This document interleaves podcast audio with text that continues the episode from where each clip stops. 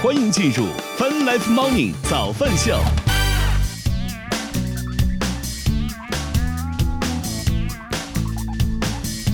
欢迎各位收听收看《Fun Life Morning 早饭秀》，来自 QQ 音乐旗下泛直播 APP。同时，我们正在通过乐听乐青春的亚洲线上流行音乐第一台的亚洲音乐台，在同步并机播出当中。今天是二零二三年十一月十号，今天是星期五啦，大家早呀！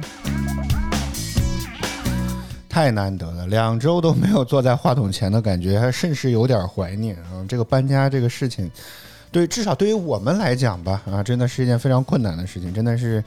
呃，忙完了东头忙西头，感觉整个过程可以说不能说是脱了一层皮吧，至少我现在有有几个指甲是是已经劈了。我现在大右手的大拇指的指甲是有有一些折断的这种状态，足以看得出来我们现在这个搬家啊，真的是一件非常麻烦的事情吧，至少是。不知道以为是从买房似的啊，但实际上是租房的搬家也这么的折腾，所以我们接下来几期话题刚好也都有了，是吧？感谢这生活给我们提供了这么多的这个素材啊！早安，秀，我们先来看看天气情况。北京预计周五将会是一个多云的天气，零下三度到六度，真的是非常的冷啊！再来看上海，预计周五将会是小雨的天气，十三到十五度。深圳周五预计会是阴天的天气，二十三到二十八度。最后来看成都，预计周五将会是阴有小雨的天气，十四到二十一度。泛来房牛早饭秀来自 QQ 音乐旗下泛直播 APP，你正在收听到的依然是 HFM 亚洲音乐台。我们接着先来听歌，开启我们今天的节目。歌曲回来之后，我们再接着聊。我们待会儿见。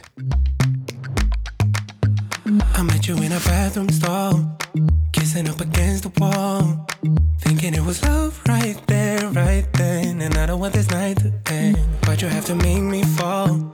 Right before the final call.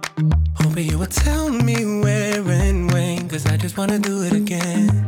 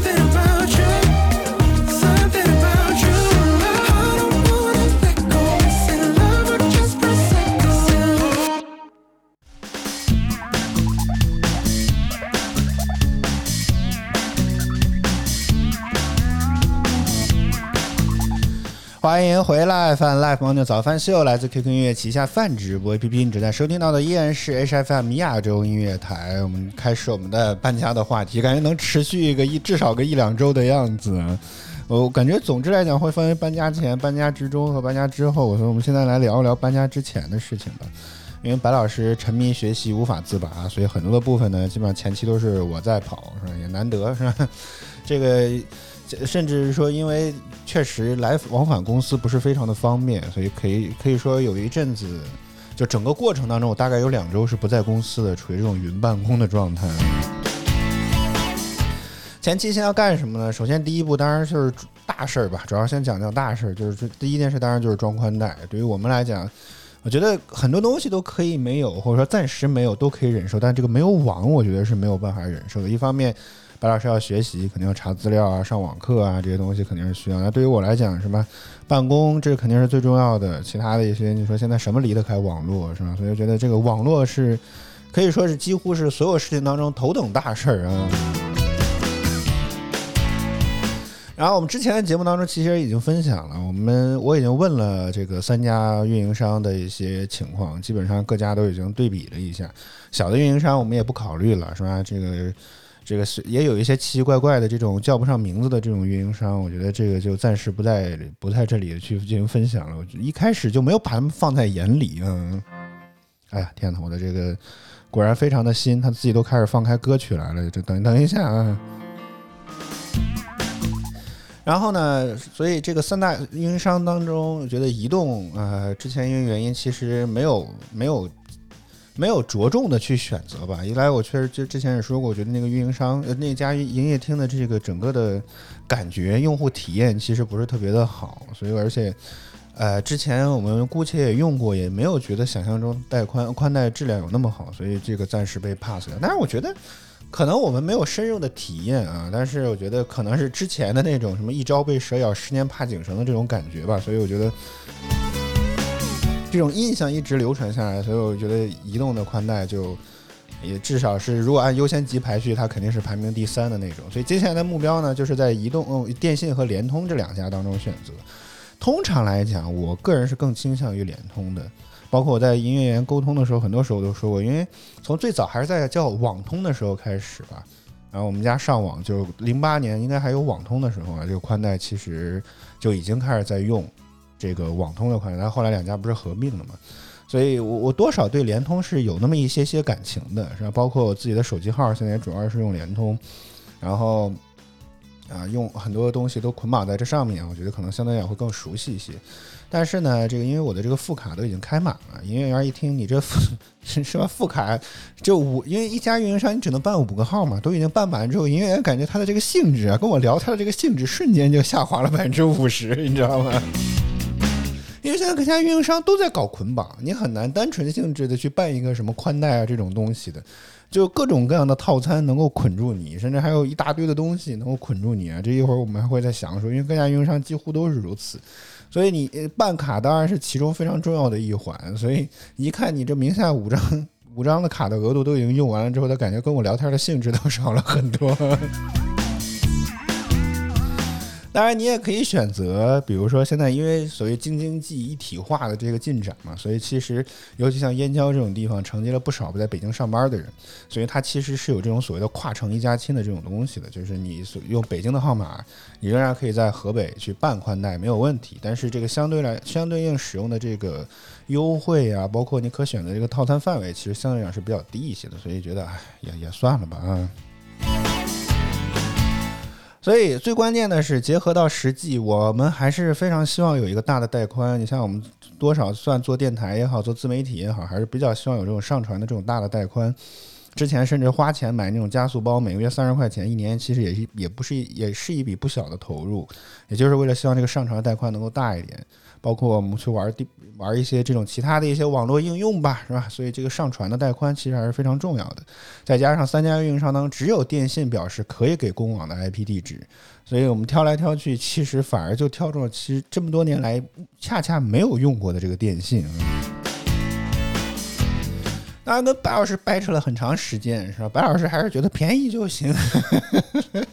我就觉得，哎呀，我我是觉得会很难受，你知道吗？就是我也知道，现在其实宽带的价格总体来讲，虽然已经提速呃降提速降费降了很多，但是你综合算下其价格还是蛮高的。像我们看的那个套餐，一个月一百二十九块钱，对吧？但是这个整个来讲的话，还是有点贵的啊，不是那么的便宜啊。所以我们选定了目标之后，第一步 希望能够把价格给打下来。所以，因为我不是加了各个营业员的这个微信嘛，所以第一步当然就在网上去跟他们聊这件事情。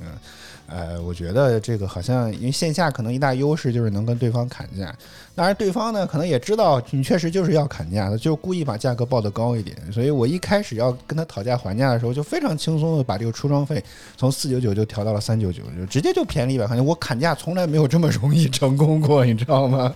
所以我就觉得这个价格啊有水分啊。然后后来基本上来讲，就是真的他就是坚持己见了，没有再去动过。然后我们还是想要看电视嘛，这个 IPTV 也好，传统有线电视也好都行。反正我觉得只要有电视就 OK，是吧？但是我觉得可能再重新办一个当地的这个有线电视也不是非常的方便，所以就干脆就整个宽带一体弄了就得了啊。所以我们也算是尝试一下 IPTV，当然这个东西的出装费又得加一百块钱，所以你看。折腾来折腾去，这省下的一百好像又没有省，然后每个月还要多花十块钱，反正，哎，行吧，反正反正聊来聊去聊了好多次，啊，各种能想到的一些折都试了，但是对方就是咬定这个不放手，感觉是吃定我们了一样，可能知道我就是选定电信了。然后等到这边基本上都已经全部弄完了之后呢，我就抽了一天的时间专门过来去这个营业厅这个签字啊、办手续啊什么之类。当然人家说也可以上门办理，不过我觉得挺怪的，家徒四壁，家里什么都没有，我觉得上门也也也没什么必要，是吧？所以我就去营业厅再去弄，再去走一趟吧。然后签约前前面办的部分，我觉得多少还是比较顺利，因为我在等待那个一进营业厅，其实还有不少人在办理业务。啊！一听说我是来办宽带的，我天！我感觉就你看，跟联通那边完全感觉不一样，就感觉就是盛大迎接。然后这个像是大堂经理一样的人是吧？明显就是直接带我进入到那个准备，就专门引导我去办理相应的业务。前面那个人走了之后，马上有一有空位就赶紧让我先坐下，是吧？好像整个，而且因为我对接微信的那个人，其实当天是不在营业厅里的，所以呢。他还可能把这个消息告知了其他的同事，一听说是我来了，我天呐，大家明显就好像跟我很熟一样，那种感觉很奇怪，你知道吗？似乎这个营业厅很久没有接过这么大的客户了啊。然后，因为这个合约是一个三年的合约，我刚刚也提到，其实现在各大运营商都爱捆绑，是吧？特别爱玩捆绑，捆绑各种各样的东西，所以这个合约是一个三年的合约，但是特别。不凑巧的是，我们这个房租至少目前为止，这个租房的合同才签了两年，结果呢，这个 这个宽带的合约是三年，就多出这么一年呢，多少会让人觉得有点不舒服。因为我们河南土话讲叫不带劲，是不得不不得劲儿，这个感觉很让人难受。就一开始呢，就问了问这个这个大堂经理，说这个违约的话，就如果我们要提前解除合约。大概需要一个什么样？但是这个地方啊，你看，这就是个问题。觉得，哎，还是不要轻易的相信这些带有销售性质的这些人，是吧？他总是可能会给你隐藏一些关键信息。我当时问的这个问题，第一次听到的这种整体的感觉，就是他可能有也有一些也所也有所隐藏啊。我这是我的感觉，我是觉得他有所隐藏。啊，但是他后来给我的感觉就像是我说了你没听懂 这种感觉。但我个人感觉在最开始的时候他就是有所隐藏，没有没有明确的很说说把这件事情说的很详细。所以我一开始接收到的信息就是违约费的话，大概成本就是五百块钱，对啊，大概就是这个样子，最高就是这个钱，哪怕接五百，这个合约是可以提前结束。我说那也还行吧，是吧？这个费用不是非常的高，我觉得也也可以接受，是吧？然后就落入座位，就开始递交上身份证，就开始各种各样的办理。而且这个业务确实非常的复杂，一一来要开卡，二来可能还要登记各种各样的东西。因为我是至少我只有一张北京电信的卡，那张卡还不怎么用，所以这个开户感觉动用了两三名营业人员，那就是齐心协力才把我这个业务给办好。我的天哪！有人专门给写纸的，是吧？有人专门敢开卡的，是吧？天哪，整个过程搞得非常的麻烦，嗯。然后结果在这个过程当中呢，是让我填一张知情的单子。这张单子呢，大概的这些内容，我我找一下我手机，我还专门拍了下来。如果我记得没错的话，大概意思呢，这个单子叫做中国电信温馨提醒单，它当中把一些套餐的内容都写的相对比较清楚一些吧。什么，比如说你的卡有多少的流量，超出之后是多少钱。然后宽带是什么样的业务，费用是多少？然后这个什么可能还有 IPTV 啊什么之类的啊。最关键的部分来了，叫重点提示，说这个在网时长，此协议的有效期为三十六个月，也就是三年。协议期内，如果要办理套餐变更、过户、停机保号、拆机、携号转网等，需到营业厅按照已签署的协约履行违约责任解约之后才能够办理。嗯。然后呢，违约金怎么计算的呢？协议期内你是不能办理退网、改套餐、携携号转网业务。我觉得不能办携号转网业务，这还可以理解啊。中途解约的话，按照收取按照标准约定的标准收取违约金，违约金的数量是实际的违约数量加优乘以优惠价值一百块钱一个月，五百块钱封顶。你哎，这个你不会觉得说，哎，这不是跟刚刚营业员说的是一模一样的吗？请你注意，这个只是手机的部分。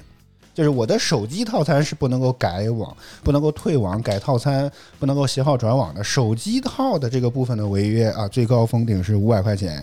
所以为什么说他刚刚有部分有所保留？我也不能说他说的是假话，这确实是属实的。但这个部分就是有所隐藏，因为还有智家的部分，也就是融合的宽带的这一部分的业务啊。中途如果解约，主卡和智家按照同标按照标准同时收取违约金，所以智家部分的违约金等于月付金额六十元乘以协议的剩余逾月数啊。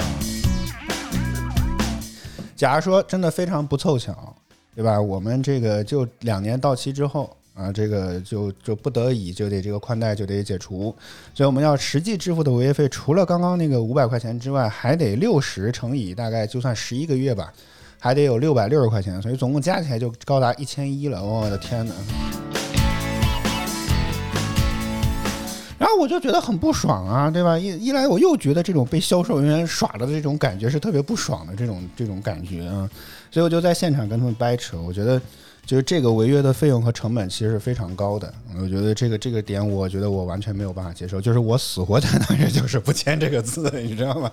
我当然知道签字的意味着什么，对吧？所以我就死活不签这个字。我希望能够在现场再拉扯一下，然后就跟他们反复的谈，反复的聊这件事情。我觉得这个违约成本，因为他们单子是手写的单子，就刚刚我说的这个违约成本，每个月六十块钱是他们手写的。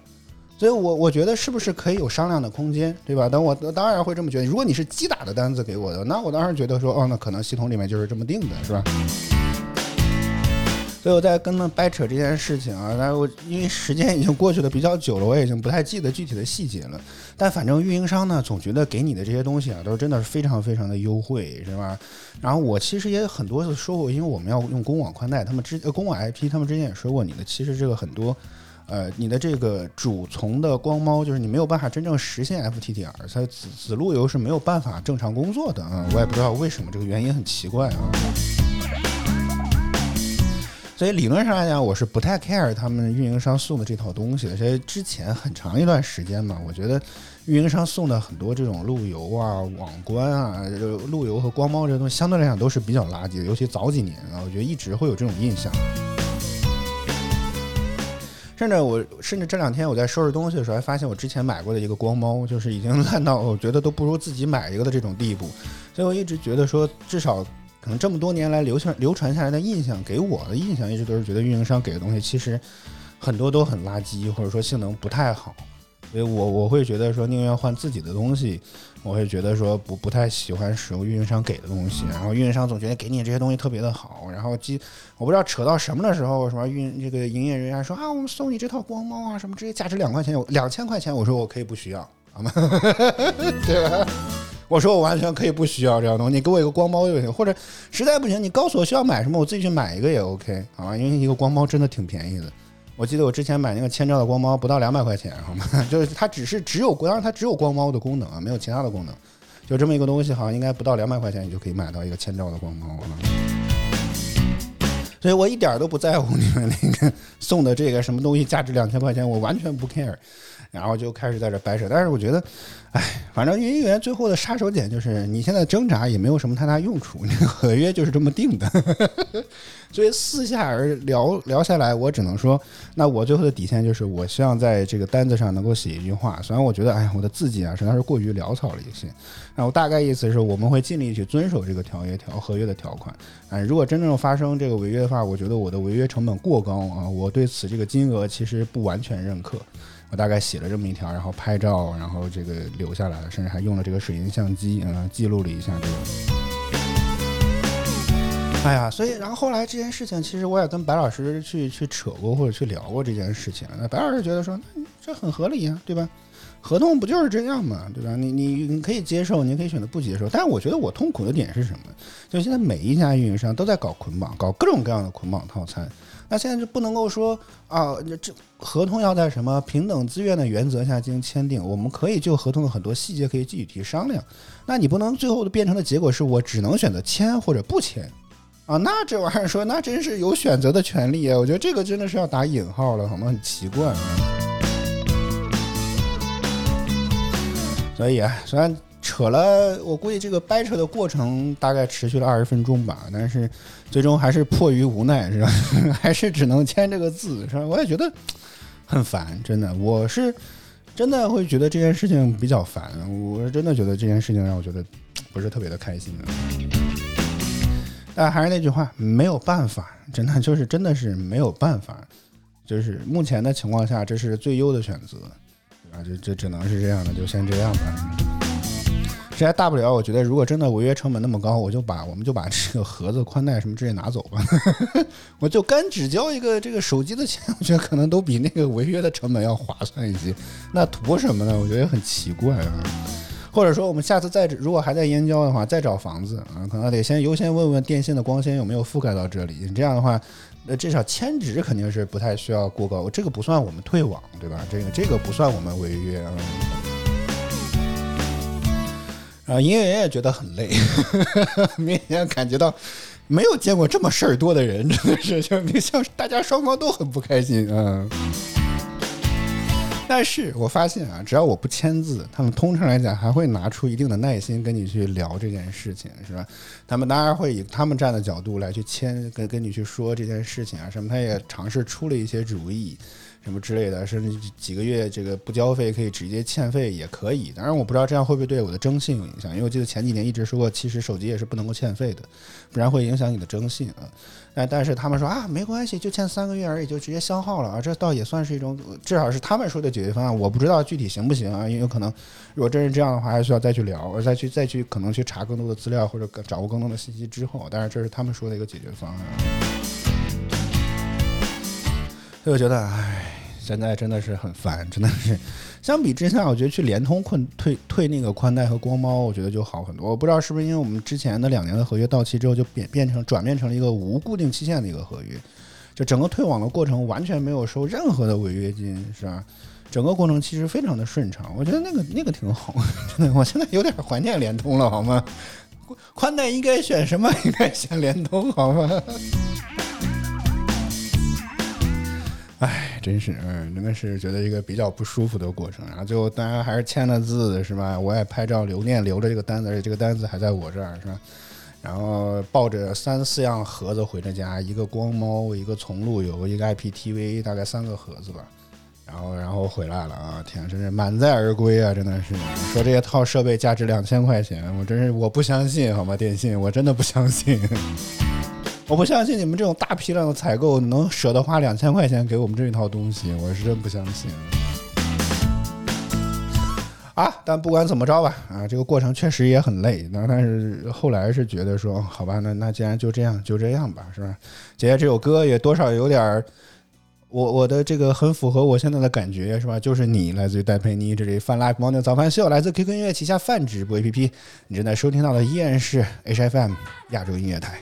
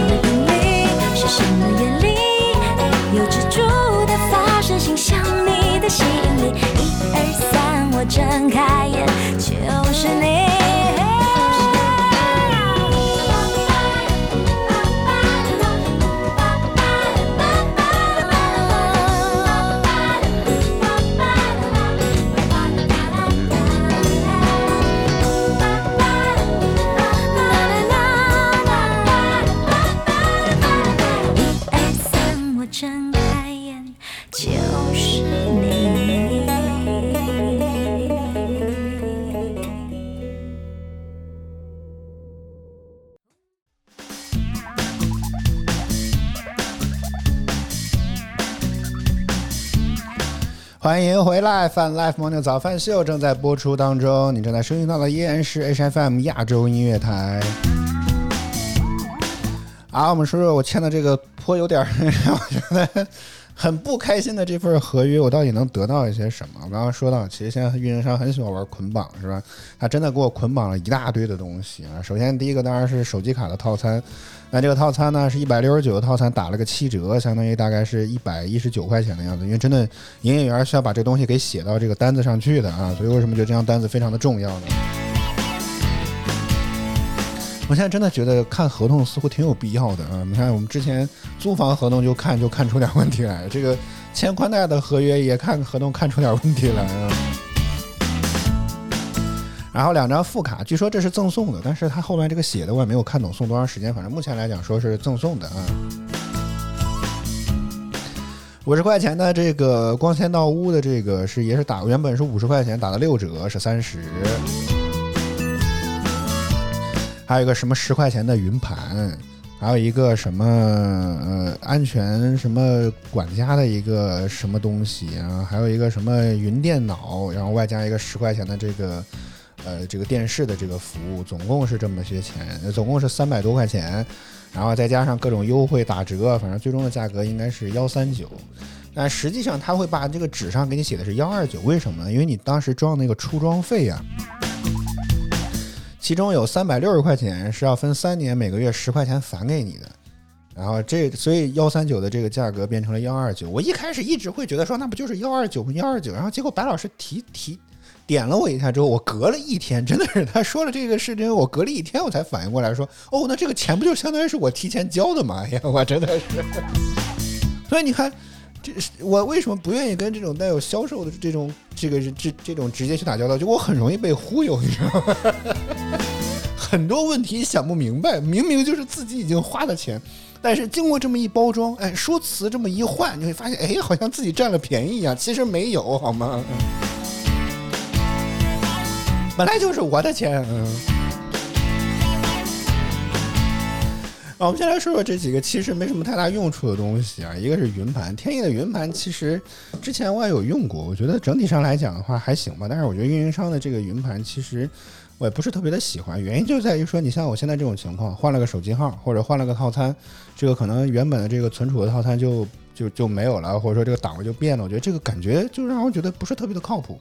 虽然现在来讲，我觉得手机号是一个人非常在社会当中非常重要的一个东西，但是就是你保不齐，你可能会遇到一些什么。你像现在，原来我之前一直用联通，对吧？那你现在突然换到了电信，我觉得行吧，就就很这个我也感觉到，如果我原来之前一直用联通的握盘的话，那现在就感觉可能就变得会没有那么主要了，所以就觉得很奇怪。所以我觉得一直不太在敢在不特不是特别敢用运营商的这个云盘的这个原因。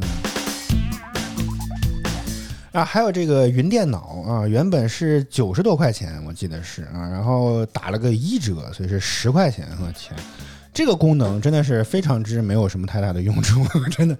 这个本来是天翼云旗下的一个东西，然后如果我们只看这个介绍啊，会觉得特别的好。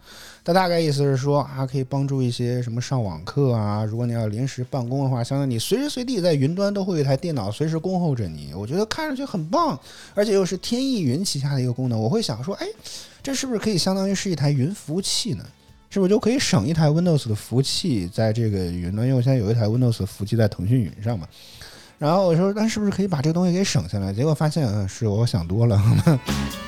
这个一折啊，确实是能随便打的。大概什么意思？就是如果你需要它，它这个资源才会给你准备好；如果你不需要它的话，或者你退出了的话，这个这个这个这个进程或者什么这，它就会把它给把这台电脑给关掉。大家懂我意思吗？就是这个云所谓的这个云端的电脑，在你一旦退出之后，它就会给它关掉。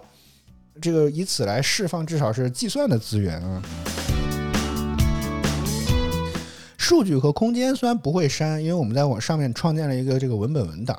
隔了一天之后，你再打开那个文本文文件还是在的，但是整个机器是是被重启过的，或者说是被关掉又被打开，又又被关掉又被打开的，所以这个情况它是没有办法连续持续运行的。所以我觉得这个功能就嗯不知道到底用它干啥呢？啊，我觉得可能如果真是他他想的一个场景啊，是比如说。你可能在孩子要上网课，你可以把这个东西，好在电视端它也有 app，你可以在电视上打开这台云电脑，然后然后用这个云电脑登录一些这种呃网课的这种软件啊或者客户端啊什么之类，然后以此来通过电视访问这台云电脑，再从这台云电脑去访问网课的资源。我说我的天哪，可以，就是很麻烦，懂我意思吗？非常非常复杂的方法解决了一个问题。我说好吧，也可以吧啊。但我觉得确实得打一折，不然这这我我如果真的知道这个东西是这样，九十三块钱，我打死我都不会买的，我宁愿去买一台服务器，好吗？正正经经的云服务器，我宁愿去买一台那样的东西。哎呀，我就觉得，如如果有电信的人能听到，能把这个云云云电脑给我换成一台天翼云的服务器吗？我就觉得这个可能会对我更有用处一些吧。所以啊，这个套餐是这么一套的东西，打包了一些真的。哎，没什么用处的玩意儿，真的是，尤其是个云电脑，我真的觉得没什么用处。我们就刚装好之后，新鲜了两天啊，真的就是第一天看了看这个东西怎么运作，然后创建了个文本文档，然后我们发现了问题之后，我们就做测试验嘛，所以就创建了个文本文档。第二天再打开一看，哦，这个文本文文本文档还在啊。至此到现在，到我们录制时为止，我们就再也没有打开过这个东西。我都觉得这十块钱是纯粹就是浪费钱，好吗？这个这个，虽然打了一折，我还是觉得浪费钱。然后包装好之后，当天其实整个扯完之后就已经比较晚了，五点多了。然后呃，当时其实我还在营业厅的时候，还没有完全办完。然后这个装宽带的师傅就给我打了电话，那他说约第二天。然后第二天我提早就过来了，来等他。本来我还想着说，哎呀，因为不是要装这个 IPTV 嘛，所以我还自己自备一台显示器过来，方便进行测试。结果没想到，其实完全用不上。然后这这大哥来了之后，然后就开始先。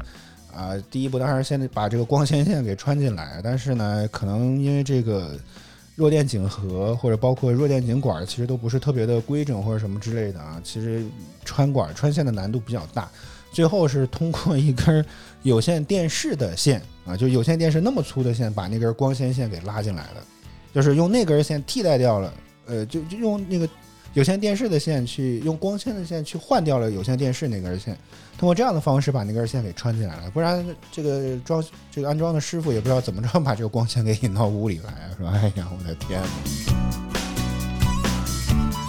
哎呀，哎，真的是这个网络真是让我非常头疼啊！然后 接下来这光纤进来当然就很简单了，是吧？当然他那套接光纤的设备据说挺贵的啊，这个不是比接网线麻烦多了感觉。然后就接网线、调试设备啊什么之类的，然后整个过程其实相对来讲还比较顺利吧。然后。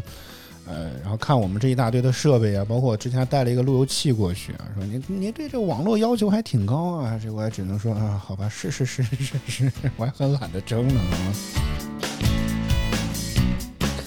然后呢，这个但是没想到有个突发情况，基本上快装完了的时候啊，这这安装师傅接了个电话，说他的父亲突发疾病，得赶紧回去。我说没事，那您就先去忙吧。基本上来讲，其实都已经搞完了。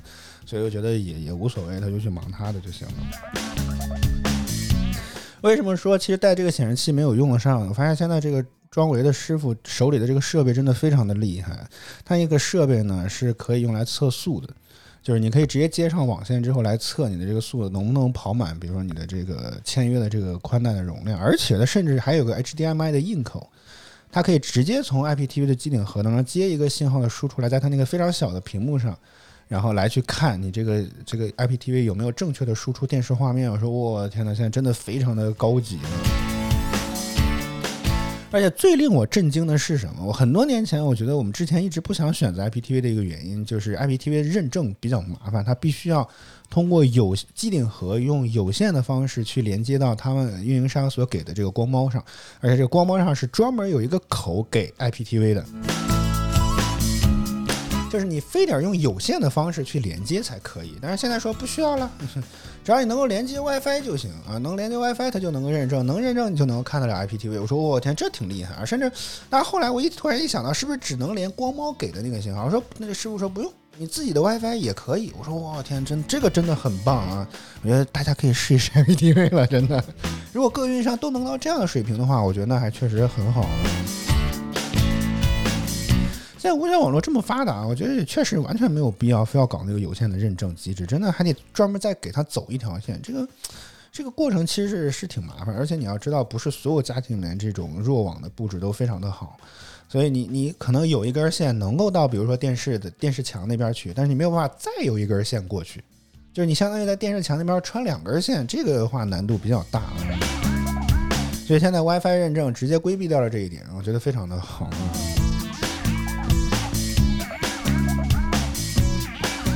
啊后续的步骤其实就是呃改桥接模式啊，用公网宽带这个公网 IP，其实这个打这个客服电话就完全可以改解决的这个问题，因为现在光猫的这些配置都是可以他们云端直接下发的，所以只要他们后台进行操作，分分钟就能重启了你的光猫，然后能够让你获取到公网 IP，所以这个过程其实还是不是非常非常的麻烦，很快就能够解决，所以我觉得也 OK 啊，整个过程还是蛮顺利的。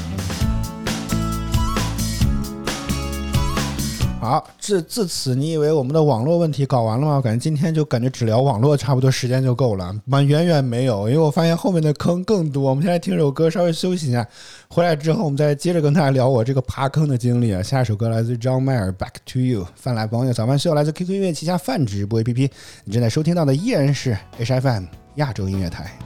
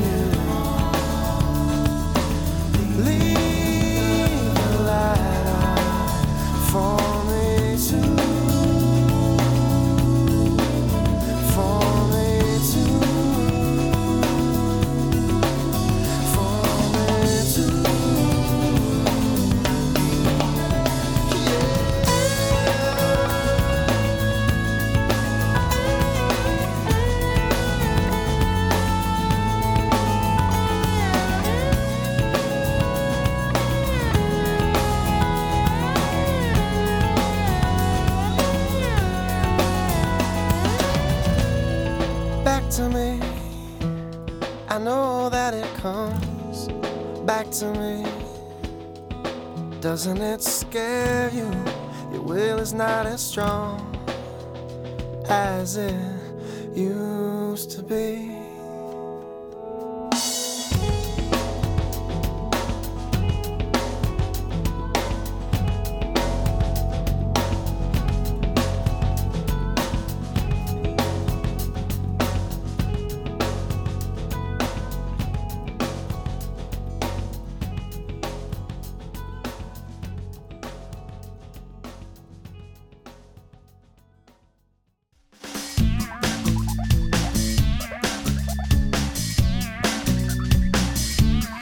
翻 live 房顶早饭秀，欢迎回来。这个装好了宽带，本来以为大功告成、万事大吉的嘛，万万没有啊！因为之前也说过，这个房子其实很长时间没有住过人了，所以也没有根据现在的环境啊什么这些重新做过。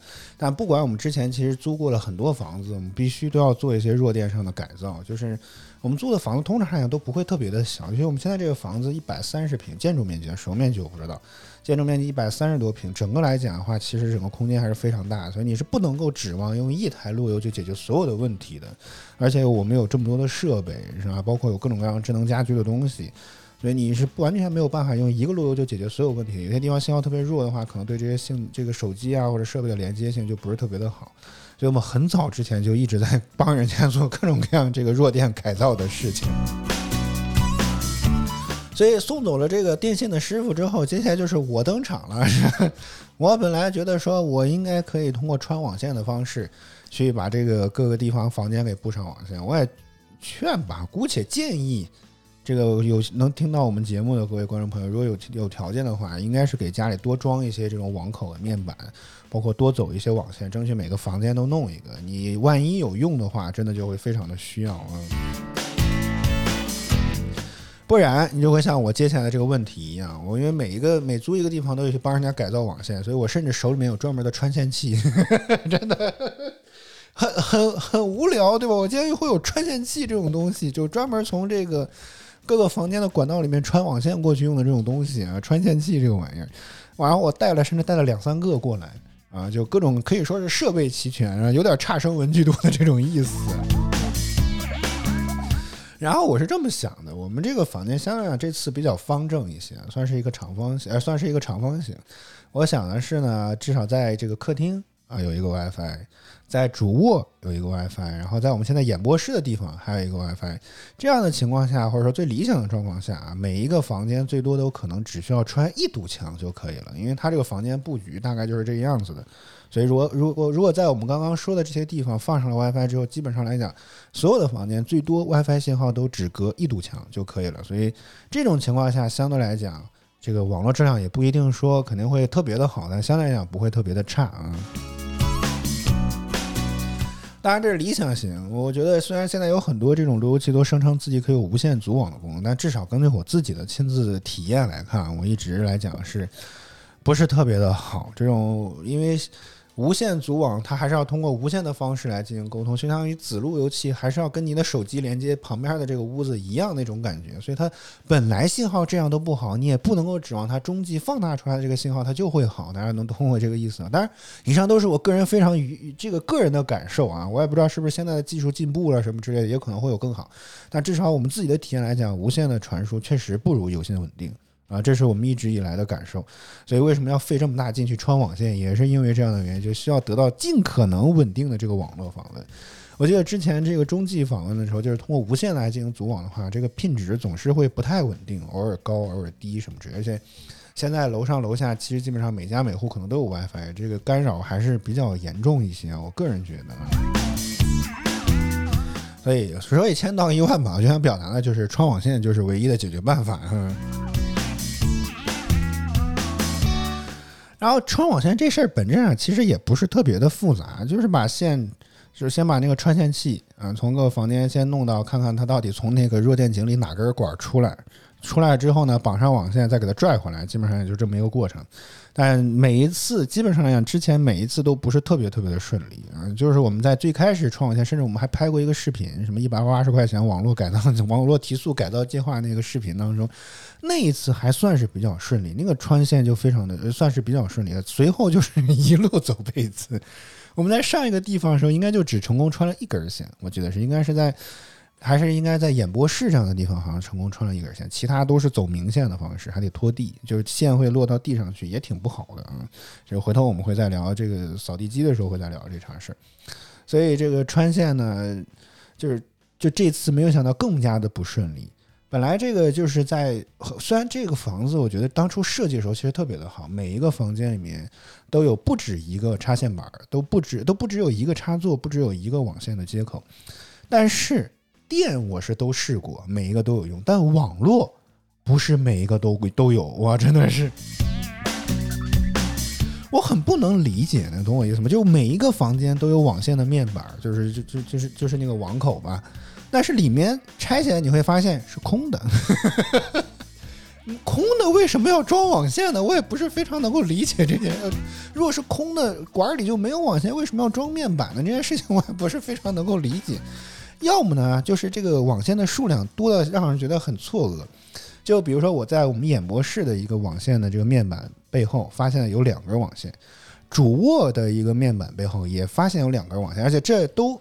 正正常常的放在这个管道管管线里面去，管道里面的啊。然后客厅有一个面板，里面放着一根网线。那我刚刚请问啊，演播室有两根，主卧有两根，客厅有一根。那理论上讲，小学生都知道，这里应该弱电井箱里面怎么着应该会有五根网线，对吧？啊。结果当你打开弱电井箱，你会发现里面只有三根网线。那请问另外两根网线去哪儿了呢？这就是那几天我非常疑惑的一个问题，你知道吗？而且你刚刚又觉得是不是说啊？那是不是有可能，比如当时这个线不好走啊，什么穿错了，或者说重复穿了什么之类的，是不是可能客厅和呃这个主卧和演播室这两根网各各有的这两根网线当中，是不是只有一根能够通向热电影箱呢？哎，当时我也是这么想的。我想，哪怕说你这面板背后有都有两根网线，有一根能通也行啊，是吧？我把所有的网线都全部拆了下来，每一个都打上了水晶头，挨个用测线器来进行测试，你会发现都不通。大家能理解我那种绝望的心情吗？特别的开心，每一个房间里面都有网线面板，然后每个网网线面板之后还有网口面板背后还有不止一根网线，结果你一发现都不通，真的是要笑死了。哎呀，所以那那就只能穿线了，还好管道挺多，那一根管儿被占满，我就走另外一根儿，然后特别开心。啊，刚开始穿的时候特别的顺利，哎呀，往里面直接往里面送这个穿线器就行。结果你会发现，快到头的时候走不动了，完全走不动了，怎么着都不行，试了所有房间都是这个问题。然后最后只能非常沮丧的跟白老师说：“那完了，咱们这一次的这个房间的 WiFi 可能会是有大问题了。”个白老师不知道非常不知道怎么着，鬼使神差在网上找了一个专门穿线服务的这种，但是巨贵。但是因为本秉秉承着希望网络覆盖能够好的原则，我一咬牙一跺脚，请了那大哥上门。结果，哎呀，我觉得这也是一次非常难得的体验。我们先来听首歌，稍微休息一下，回来之后接着跟大家来分享这件事情。泛 live 盲点早饭秀来自 QQ 音乐旗下泛直播 APP，你正在收听到的依然是 HFM 亚洲音乐台。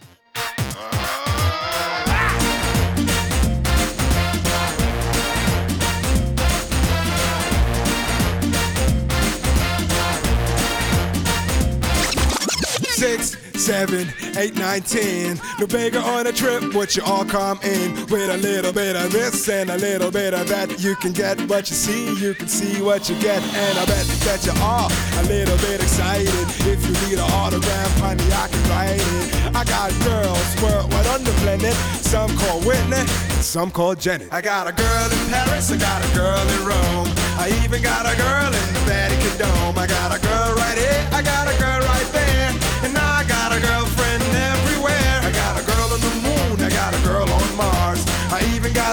like she dancing with stars. I got a girl.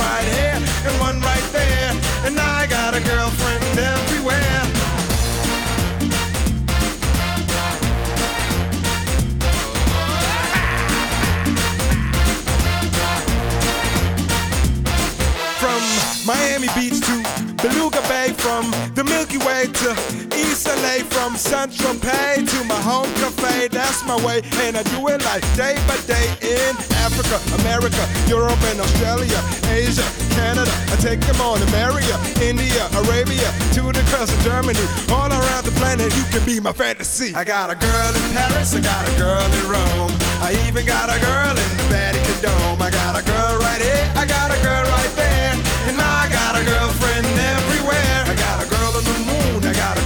Mars. I even got a girl that likes to dance with the stars. I got a girl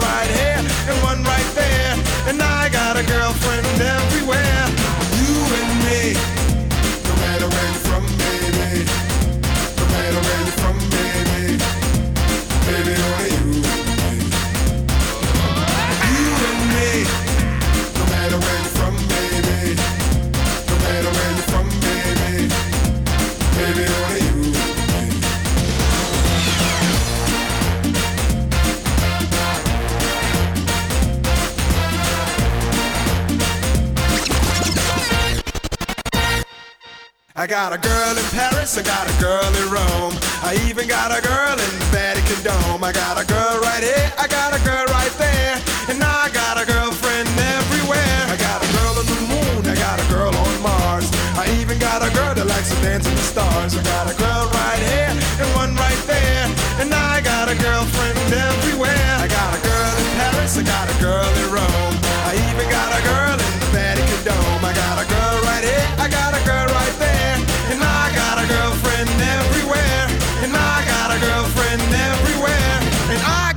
girlfriend everywhere.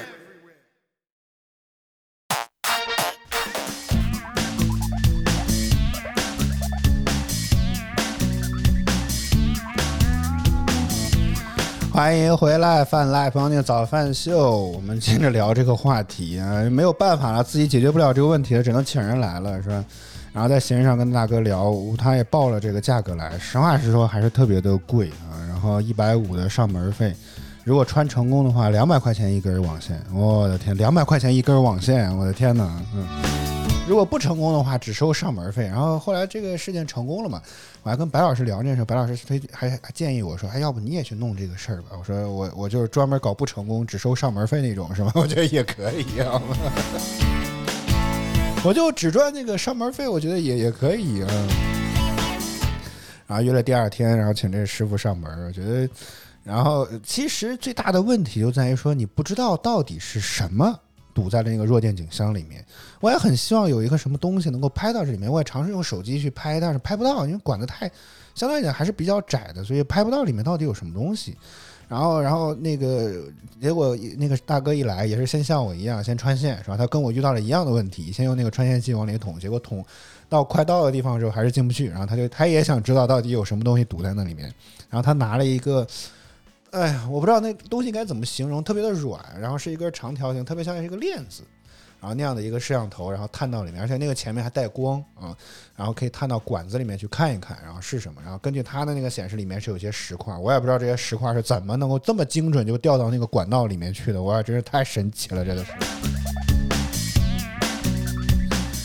然后呢，怎么解决？非常的神奇，它它有一个类似于特别巨大的一个打气筒。就给自行车打气，当然是 Plus Plus Plus 版的这么一个打气筒，然后通过这样的方式，先去给这个一个东西加压，加压完了之后，像是给爆米花一样，一 一次性放一个气泡，真的是一个空气泡到那个管道里面去，然后以此呢，希望能够把那个石化给吹出来吧，可以这么说，或者说炸出来都行。通过这样的方式来把这个管道给清理干净。大概四五次是吧？你就明显听到这个管道里面陆陆续续会有些石块出来呀，或者有些什么这个东西掉出来的这个声音。随后，哎，穿管的穿穿网线这件事情就变得顺理成章了一些。我说我的天哪，这就要花我两百块钱一根啊！我的妈呀！当然，这大哥明显可能专业干弱电井的，因为后来我想的实在是呃很多事情，因为当时。他们在这搞着，我还在还还放不下我的工作，是吧？这这这电商那边还是一大堆的事情。我想说，本来想说，你既然把线穿好了，你就放那就行了。后面比如说弄网线模块，就打那个网线面板什么，就我自己来弄吧。后来想说，哎呀，实在是没时间，就让大哥一次弄好算了。因为本我们的时间一直在抵雷，就各种各样的原因一直在延误，所以已经到了就是已经快要到临搬家的时候了。我说这个事情不能再拖，就干脆就让大哥。直接就什么都弄好得了，是吧？然后最后花了小六百块钱啊，六百多，还不是小六百块钱，六百多块钱是吧？除了上门费，然后两根网线钱，有一些网线模块的钱，就这网线用的还是我之前自己买的啊。如果要用他的网线，好像四块钱还是六块钱一米。只要这样，光这两根网线，我估计就得十十呃各各得有十米，二十米吧。然后六块六块钱一根。六块钱的话，二十米网线又得一百二十块钱，我这直接就奔着七八百去了。我的天哪！好好歹之前自己买了一根，买了一箱六类的网线，五十米其实好像都不到一百块钱啊，所以我觉得真的是自己买确实挺便宜一些。当然你别看收费贵，这大哥可以说在在我们这儿干活的时候，整个的微信啊、电话可以说是不断，而且很多老顾客找他。都是一些奇奇怪怪的疑难杂症，而且自己在闲鱼当中宣传，他就是专门解决这些疑难杂症的。什么之前专门有这种什么，就是之前有我在我们这儿的时候，他接到一个电话，说是网线断到管道里面去的，问他能不能解决。啊，大概聊一聊一些情况啊，说大概率能解决。我也不知道他是不是为了想赚这个上门费吧，反正一直在暗示说这个应该可能性比较大啊。反正在我们这儿干活的期间，一直就是整个电话什么这些就一直不停。所以我觉得，如果你也有跟我有类似的这个困扰的话，不妨可以去这个闲鱼或者本地生活这类上面看一看，有没有专门专门的人来去解决这个问题啊？应该可以，或许可以能够帮助你解决一下这个没有办法走网线的这个问题，然后以此你再买几个可以分布式的这种 WiFi。应该可以极大的能够提高你家的这个网络覆盖的效率和速度啊！我觉得你也可以试试，就真的不便宜，真的真的不便宜。好，饭来方宁早饭秀来自 QQ 音乐旗下饭直播 APP，您正在收听到的依然是 HFM 亚洲音乐台。我们今天节目差不多就到这里啦，谢谢你的收听收看。每周一到周五在工作早间八点，我们都会在饭直播 APP HFM 亚洲音乐台同步为大家的早秀，希望能够持续锁定我们的节目。如果觉得我们节目还不错的话，记得订阅、点赞、关注以及评论，可以支持我们的节目做得更好。如果可以的话，你欢迎来早饭秀的微博跟我们来互动。如果你有啥在我们刚刚的节目当中不太清楚的，你也可以来问。如果我知道，我一定会告诉你。好，以上就是今天节目全部内容。我和小白在北京，在京东硅谷之称的河北燕郊，祝你周五工作、生活、学习一切顺利，以及周末愉快。我们下周再见，拜拜。